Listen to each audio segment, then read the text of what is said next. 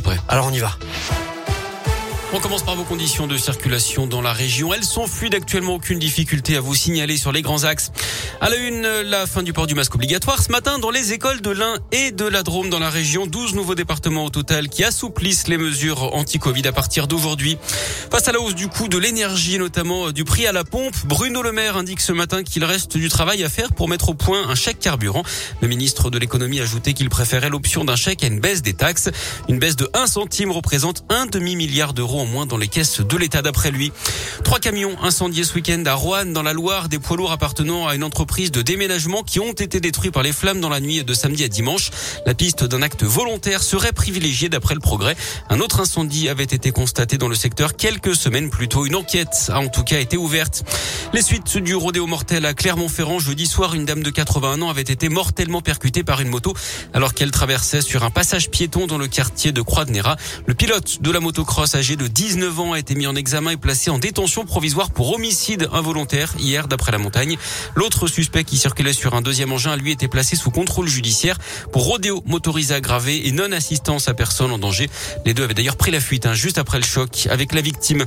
Toujours dans le Puy-de-Dôme, ce drame entre Lussa et Malintra hier après-midi, un cycliste de 54 ans originaire de Gerza a perdu la vie après une collision avec une voiture. Le conducteur de la voiture est indemne mais choqué. Les gendarmes ont ouvert une enquête pour déterminer les causes du drame. Dans l'un du parc de Miribel, un chauffard contrôlé à 158 km heure au lieu de 80 samedi après-midi à la Boisse.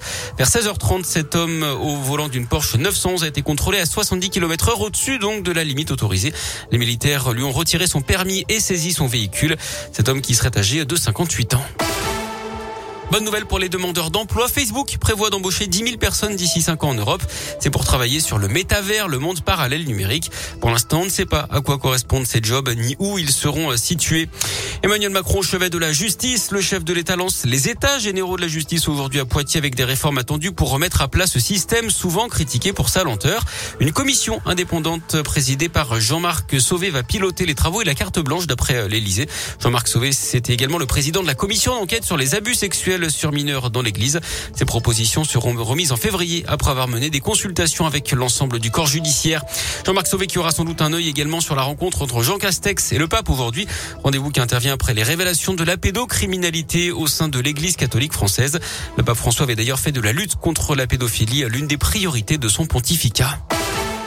En bref, les résultats sportifs du week-end avec la victoire du Loup face au leader euh, toulousain en top 14 hier 25 à 19. Samedi, l'ASM avait dominé Montpellier 22-20.